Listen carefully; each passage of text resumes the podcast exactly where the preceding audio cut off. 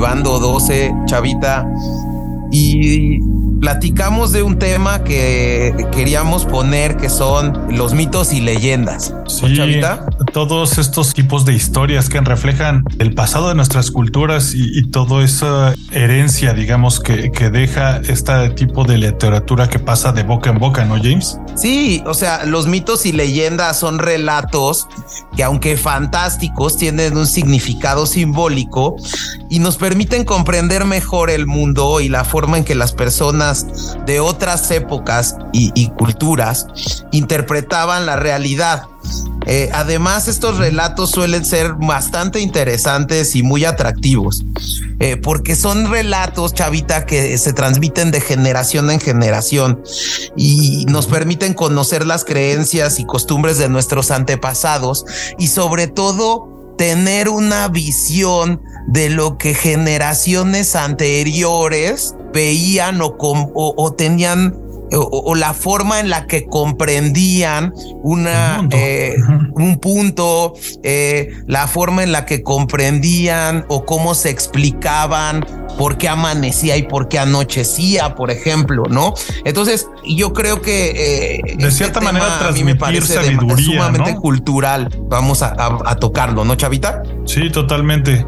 De, cierta manera es como se transmitía antes la, digamos, sabiduría o ciertas enseñanzas, ya que mucha gente pues no tenía, digamos, no, no sabía leer o escribir, pues se pasaba a través de este tipo de historias, ¿no, James? Y bueno, para presentar este tema, el día de hoy les tenemos a una mitóloga, una chica chilena, Javiera Astudillo, ingeniera química, por cierto. y conocedora de todos estos eh, mitos y leyendas, no solo de Chile, sino de los demás lugares. Pero bueno, el día de hoy nos va a hablar específicamente de leyendas de su país. Pero ya sin más preámbulos, vamos a saludarla. Hola Javiera, ¿cómo estás? Hola chicos, ¿todo bien? Gracias por la invitación. Ah, bienvenida Javiera. Entonces, eh, justo eh, a mí me gustaría entrar en, en, el contexto del lugar que vamos a platicar, eh, las leyendas, que me decían que es una isla, Chiloé. Exacto, exacto. Chavita, ¿fuiste alguna vez a Chile y fuiste a Chiloé? ¿Y qué viste o cómo hay que poner en contexto a los oyentes? Sí, Chiloé es una isla al sur de Chile. Es sur centro, digámoslo así, porque no es tan, tan sur como, digamos, Punta Arenas. Es una isla un poco mágica de cierta manera, porque es una isla que ha permanecido un poco aislada, ya que para llegar a esta isla, al menos en la manera que yo llegué, se, se utiliza un ferry y eso la mantiene un poco desconectada del país, por lo que le ha dado un cierto tipo de, de, vibra, digamos, tiene un cierto tipo de tradiciones un poquito distintas a las del país en general.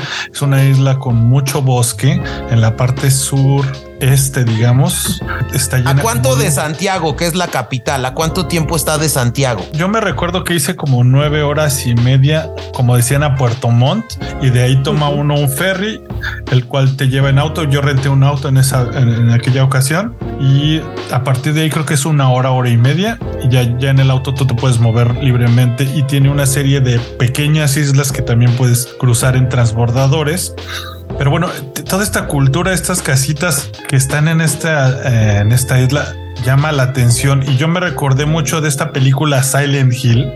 Ah, es algo que le comentaba a ustedes antes de entrar al aire, porque tiene un, en ciertas partes de la isla, uno puede ver como un poco de prado, digamos, y, iglesias solas ahí eh, al centro de, nada.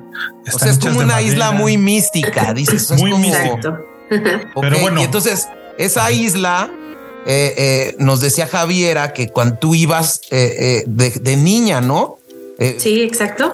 Vacacioné muchos años ahí y como dice Chava, efectivamente tú puedes ir en medio de la nada, manejando o caminando en medio de un prado y te encuentras con una de estas iglesias de madera que es algo muy típico de esta isla, que fueron todas construidas entre el siglo XVII y XVIII y la verdad es que son muy bonitas y es lo que le da el atractivo a esta isla, junto con sus palafitos, que son estas casas que se fabrican sobre el mar con unos pedestales muy grandes de madera y, eso también es muy típico de la isla y sí, como dice Chava, es, le da una onda bastante mística a este lugar y de ahí es donde vienen estos mitos y leyendas de, que les voy a comentar el día de hoy.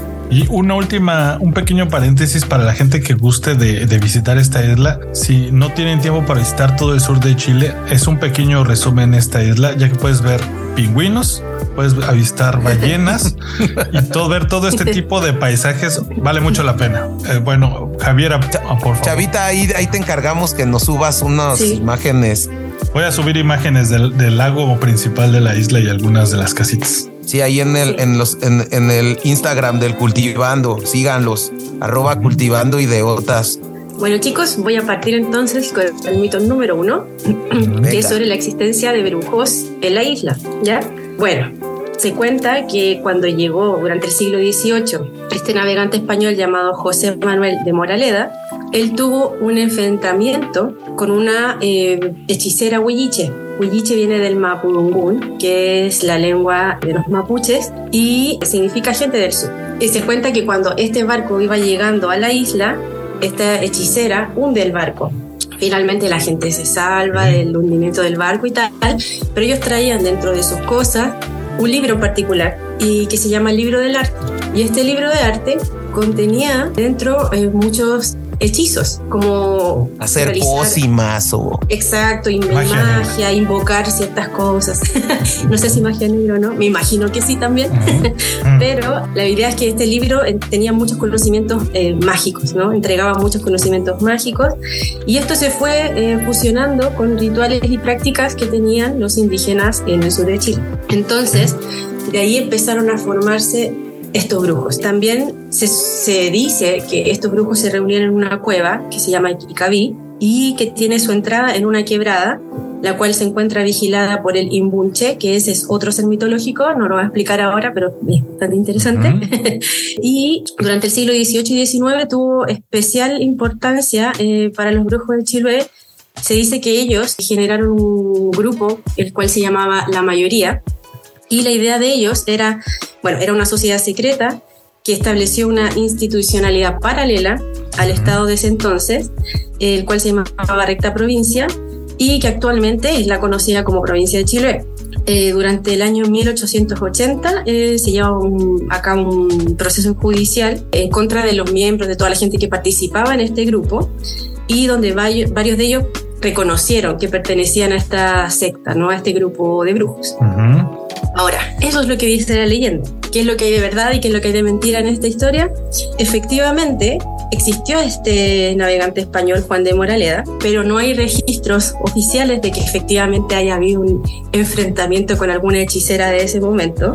En la cueva de Kikaví efectivamente existe, que es donde se dice que estos brujos se juntaban a leer el libro y a invocar y hacer todos sus hechizos. Se encuentra en la provincia de Kemchi y que hoy en día es un lindo pueblo en donde hay muchas casas y iglesias de madera, como las que ya habíamos mencionado anteriormente. Eh, y efectivamente se puede acceder a esta cueva. O sea, ese es un hecho eh, real, ¿no? Y lo que también fue un hecho real es que sí se realizó un juicio eh, contra los brujos de la mayoría. Ese juicio se celebró en Ancú y, sin embargo, si bien mucha gente confesó pertenecer a este grupo, también se dice que estas confesiones eh, fueron sacadas de las personas eh, bajo tortura, ¿no? O sea, te torturamos y eres brujo, eres brujo y en un momento no sé qué tanto te torturan que ya dices, sí, sí, soy brujo y pertenezco a esta sociedad, ¿no? O sea, fueron confesiones, digámoslo así, un poco forzadas, ¿no? Y bueno, y hasta el día de hoy sí hay, eh, sí se cree todavía en existencia de brujos. Como lo mencionabas tú antes, James, eh, yo efectivamente tuve la oportunidad de vacacionar muchos años con mi familia eh, durante los veranos en Chiloé.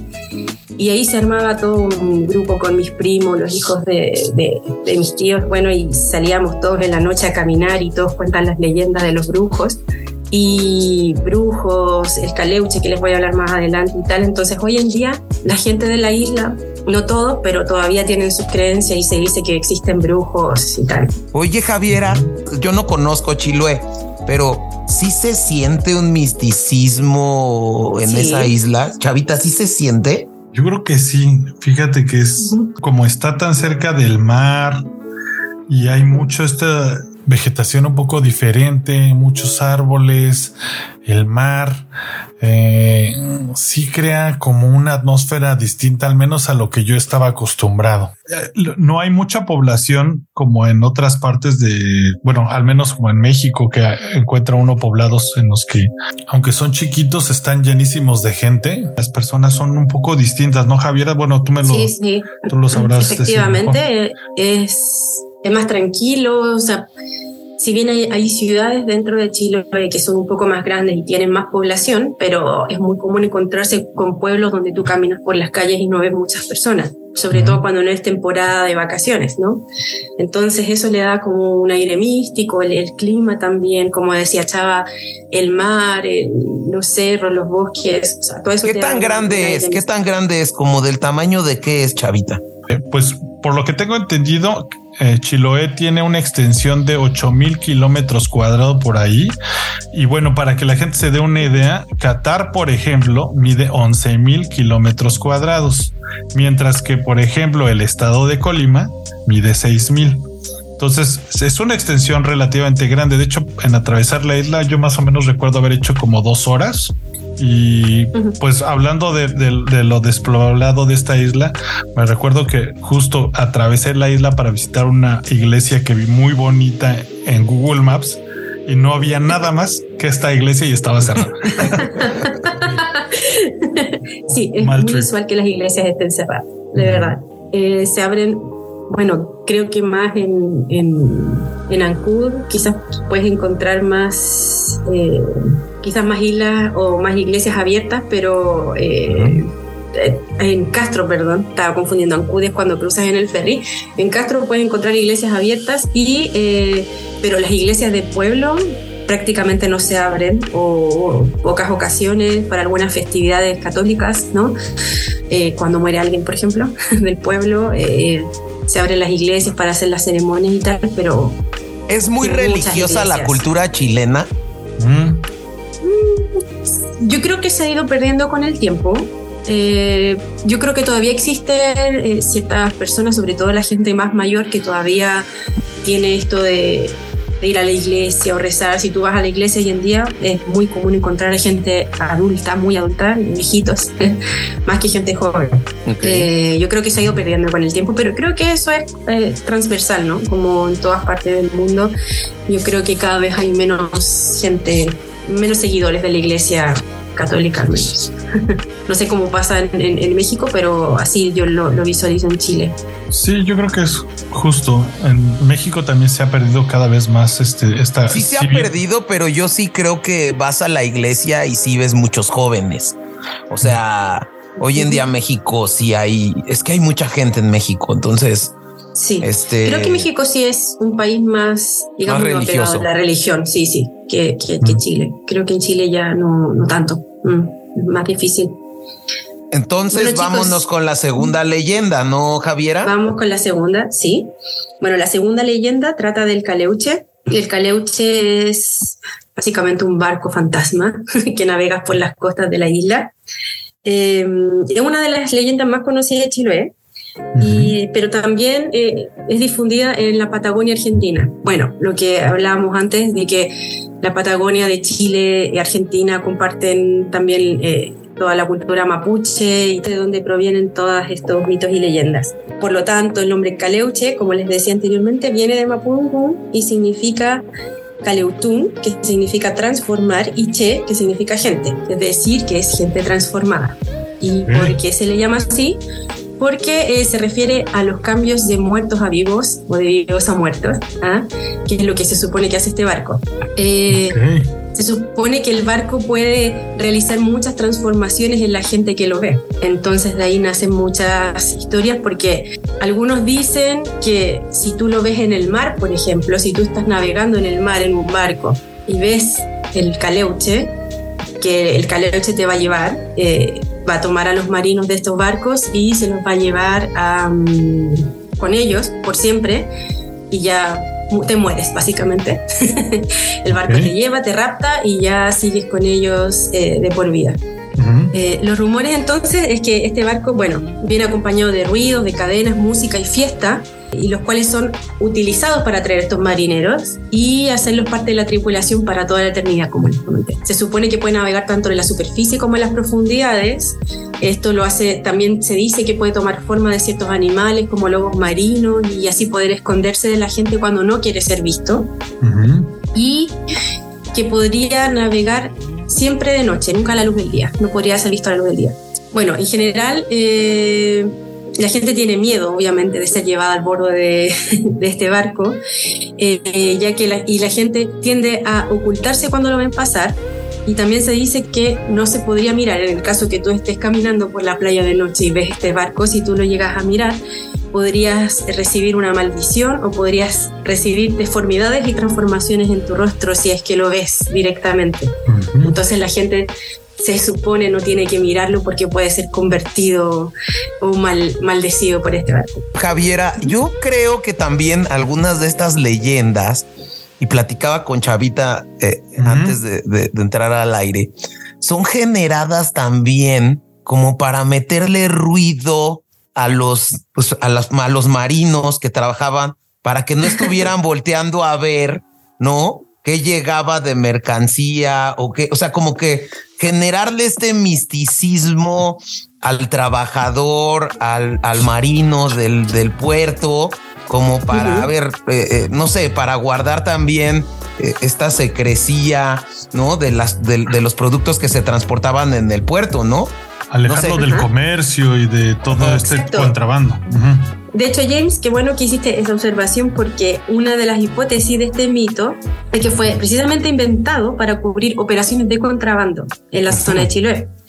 Entonces, esta era una forma de, lograr que los pobladores desistieran de establecer contacto visual eh, con cualquier barco desconocido por miedo a tener posibles maldiciones. Entonces, de esta forma se podía realizar un contrabando y mantener a la gente alejada, ¿no? A través del miedo. No me voy a acercar a la costa o no voy a mirar hacia el mar, porque si aparece el caleuche, me va a llevar, ¿no?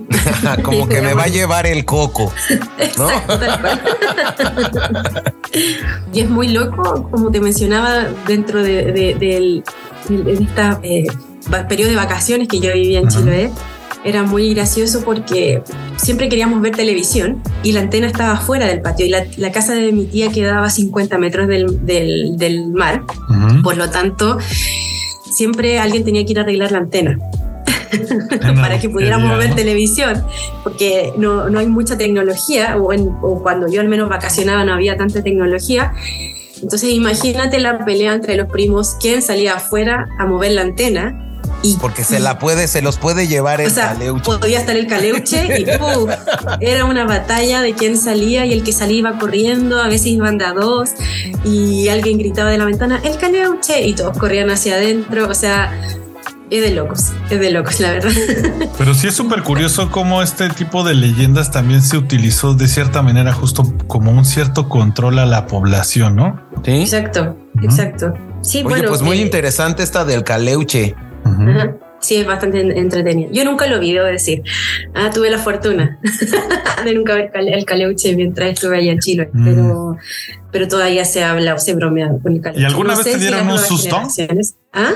¿Alguna vez te dieron algún susto en Chiloé? ¿En Chiloé? ¿De brujos o algo así? Perdón que te interrumpiera. Sí, sí, tengo dos, dos historias. Eh, bueno, no sé por qué en algún momento eh, yo muerta de miedo, bueno, yo ya les conté, me gusta igual sentir esta sensación de, miedo, pero salimos con todos mis primos, éramos, imagínate, como 10 de distintas edades, y salíamos en grupo a caminar por entre medio de los cerros, era... Eh, la casa de mi tía, como les expliqué, estaba a 50 metros del mar y hacia el otro lado ya había un cerro.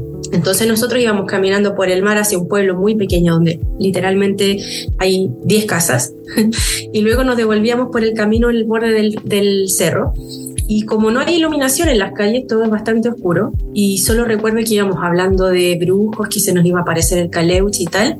Y de repente alguien dice, buenas noches, en medio de la oscuridad. Y nosotros gritamos aterrados y salimos corriendo sin parar hasta la casa.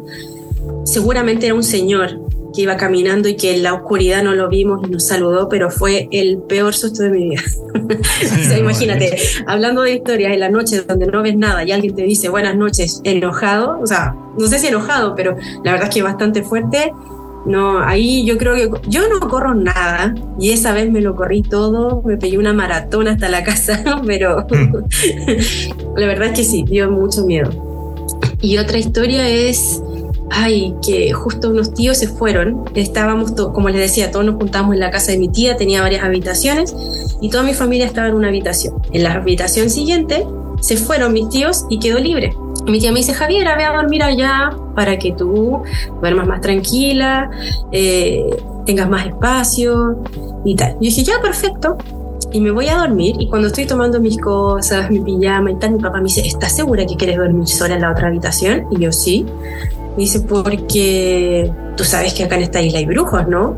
Y yo, sí, sí, pero no me va a pasar nada. yo 15 años haciéndome la valiente, yo me voy a dormir sola en la pieza, no pasa nada. Me acuesto en la cama, empiezo a mirar por la ventana y luego miro a los pies de mi cama y veo una persona con un sombrero parada frente de mí. Yo tenía la puerta cerrada y yo quería morir. Yo, mierda, no, no, un brujo, un brujo.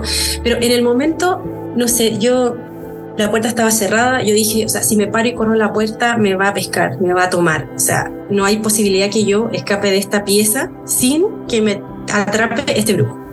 Y yo miraba y me tapaba con las cobijas y me volvía a mirar y era como si ahí paraba a los pies de la cama y le veía su sombrero y veía este cuerpo y yo, ay, no, no, no, no, no. Y mira, lo pasé súper mal, no pude gritar nada, o sea, me quedé como paralizada hasta que me dormí. Y al otro día me despierto, asustada, miro hacia los pies de la cama y ahí estaba la chaqueta y el gorro. Habían tantas chaquetas, una arriba de otra, y un sombrero colgado arriba del, perchero que se veía como una persona. Y claro, o sea, tenía volumen, yo lo veía como un cuerpo porque no era una chaqueta colgada, era una tras otra tras otra, entonces daba la forma de hombro, daba la forma de un cuerpo y con el sombrero. También de las peores noches de ah, y ahí dije, uy, ya no bromeo más con el tema de los brujos. horrible, pero bueno. Está curioso. Sí, sí. Pues, pues, vamos a la tercera leyenda, ¿no? sí, sí. Pasamos a la tercera y última leyenda del día de hoy. Y esta leyenda es bastante interesante, creo que de las que más me gusta por todo lo que conlleva, eh, que es el tema del trauco. El trauco es un hombrecillo de una estatura bien baja, mide entre 80 y 90 centímetros de alto, y se caracteriza por ser un hombre de facciones muy grotescas y desagradables. Em, no tiene piernas, o sea, em, a ver, perdón, sí tiene piernas, pero no tiene pies. En cambio de pies tiene eh, muñones, o sea, que su, su, pierna literalmente termina en los tobillos. Y es por eso que él siempre ocupa un, un bastón que se llama Powell Dune. Y además él tiene un hacha de piedra que siempre lleva con él. Entonces, este eh, no sé si llamarle duende, porque más bien es, una especie de ogro pequeño. se esconde en los bosques, usualmente sale de noche y se eh, sube a los árboles y de ahí salta y ataca a las personas. Ahora, no ataca a todos. ¿Cómo es el tema? Si tú eres un hombre, se dice que el, el trauco te va a tratar de herir y te va a tratar de golpear de tal forma, sobre todo en tu cara, para dejarte deforme, igual que él. Entonces él ocupa su hacha y te golpea y te golpea hasta que eh, te deforma, lo cual encuentro bastante brutal, ¿no? y se supone o se dice que la única forma de escapar de él es eh, golpeando su Dun, que es su bastón, y eso como que le generaría cierta estabilidad y te da tiempo como para correr y arrancar y escapar de las garras del tronco, ¿no? Esa es una de las historias. Y la otra historia, que es la más... Em, conocida, es que es lo que pasa con las mujeres. Se supone al revés de los hombres que el trauco lo que hace con las mujeres es seducirlas con su mirada y lo que hace es eh, una especie de hechizo en el cual las mujeres en vez de verla como este hombre grotesco que realmente es, lo ven como un hombre eh, muy atractivo. Y lo que hace él, aprovechándose de esta circunstancia, es abusar de las mujeres. Y embarazarlas, ¿no? Entonces hay que tener mucho cuidado si eres hombre o mujer y si sabes cómo actuar frente al trauco. Entonces, ¿qué es lo interesante, o al menos desde mi punto de vista de esta historia? Es que se utilizó como excusa en muchas ocasiones. ¿Qué pasaba cuando una familia tenía una hija del cual no se sabía quién era el padre del hijo, por ejemplo? Cuando una hija, entre comillas, deshonraba a la familia. No, es hijo del trauco, ¿no? Ahí tenías tu excusa perfecta para saber de dónde nació. Sí, en vez de decir que la hija era una, digamos, alocada, que estaba con muchos hombres, pues decían, no, la violó él el trauco, ¿no? Se encontró con el trauco, exacto. Entonces eso es muy gracioso. Oye, y, Para mí, y, todavía, o sea, digamos, a ti te contaron esa leyenda ahí en Chiloé, ¿no? Sí, sí, ahí la conocí. Órale, está buenísima. A ver, igual, a ver, la conocí en Chiloé, pero ya, si bien se sigue transmitiendo todavía esta, esta leyenda, este mito, pero más que nada era como el temor de que te fueras a encontrar con el trauco más que o de que te va a embarazar porque todavía éramos muy muy chicos cuando yo conocí la historia pero era más era más como hoy te puede hacer algo malo te puede dañar es como hay que tener cuidado si uno anda en el bosque o en el campo porque puede aparecer este el trauco y, te, y o sea por la descripción que hay de, él, físicamente hablando, o sea, bastaba con verlo para ya llevar de vida. Ah, y esas historias te las cuentan como en algún tipo de fogatas, en, en durante fiestas, o te las cuenta tu abuelita. ¿Cómo, ¿Tú cómo las conociste? Era generalmente en reuniones familiares, no sé, estábamos todos desayunando y alguien decía un nombre, por ejemplo, ah, no, el caleuche. Y uno pregunta, ¿qué es el caleuche? Y ahí empiezan tus primos a contarte. Siempre cada uno tiene su propia versión, siempre alguien le añade algo extra para darle como más emoción. Que, justo platicábamos antes de entrar al aire con Javiera. Que, que tenemos todos una llorona en Latinoamérica y que deberíamos de generar un, un, un, episodio del cultivando de esto, porque lloronas yo por el mundo. sí.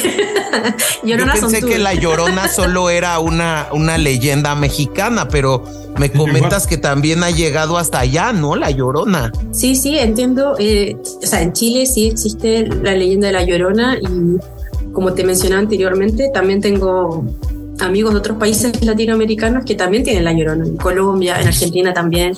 O sea, es una es transversal. ¿No será una leyenda española? No. Que se haya pasado a Latinoamérica. Pues digo, porque me sorprende que esté en tantos países. Yo, yo me lo imaginaremos en el cultivando, chavita.